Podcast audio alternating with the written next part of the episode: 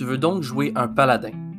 Un paladin est un combattant qui a des aptitudes spéciales ou magiques grâce à une focalisation, une divination, un, objectif très précis ou une ferveur.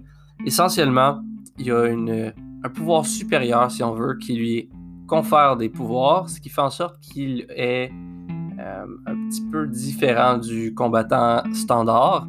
Celui-ci, tout en gardant ses valeurs en premier lieu, va être capable de puiser dans une source de magie supérieure pour justement influencer tout ce qu'il fait. Donc le paladin, pour commencer, pour jouer un paladin en fait, voici ce que vous allez devoir faire. Au niveau de vos caractéristiques, sur votre page numéro 1, la force devrait être votre caractéristique la plus élevée. Par la suite, le charisme est votre deuxième plus importante caractéristique. Au niveau des dés de vie, en plein milieu de votre feuille, en haut, euh, un petit peu vers le milieu, vos dés de vie, on dit que c'est un des 10 et au total, vous allez inscrire 1 vos points de vie maximum présentement vont être 10 plus votre modificateur de constitution. Ensuite,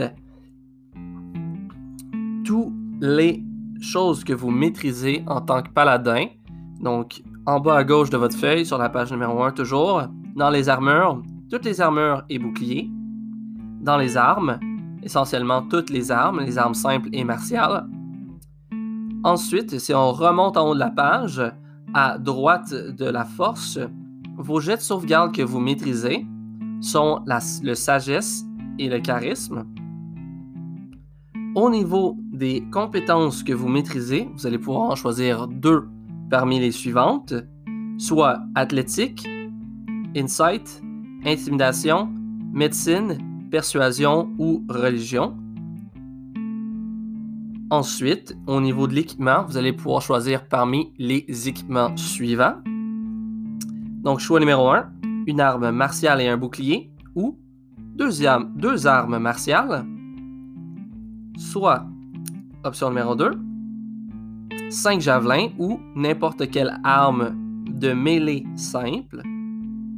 Option numéro 3, un pack de priest ou un kit d'explorateur ou un kit de priest encore une fois, ici, vous pouvez vérifier le contenu de ceux-ci dans le chapitre de l'équipement ou en regardant en ligne, dans le chapitre de l'équipement dans le manuel joueur.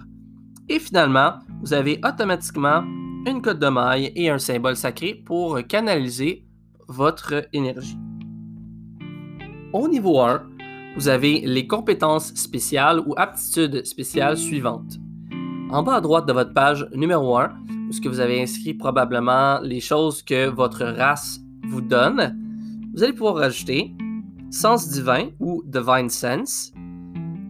Grâce euh, à vos aptitudes spéciales, vous allez pouvoir détecter, entendre ou euh, sentir une, un pouvoir surnaturel, soit démoniaque, angélique ou euh, undead, mort-vivant, puis ça va vous être conféré soit comme un son ou une odeur, soit douce, bonne, nauséabonde, ce genre de choses-là.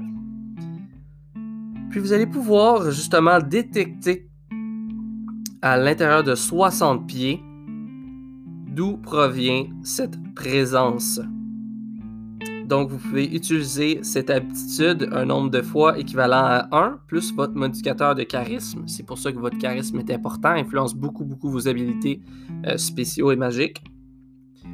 Et la deuxième chose que vous avez, qui est plutôt géniale, c'est Lay on Hands, ou euh, je sais pas comment tu dirais ça en français, donner au suivant.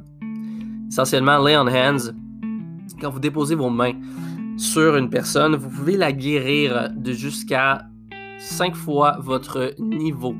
Donc, vous êtes niveau 1, vous allez avoir 5 points de Lay on Hands. Voyez ça un petit peu comme euh, une poche de points de vie que vous pouvez donner à qui vous voulez, quand vous voulez, au coût d'une action.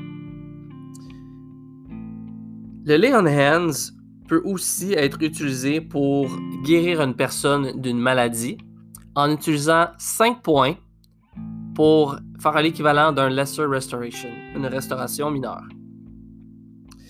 Euh, c'est les deux options que vous pouvez faire, comme que vous pouvez utiliser un point à chaque fois pour guérir cinq personnes différentes. C'est vraiment à votre discrétion. Donc, on va se retrouver par la suite euh, dans le chapitre des backgrounds pour voir quel genre de vie a vécu votre personnage avant de devenir un aventurier.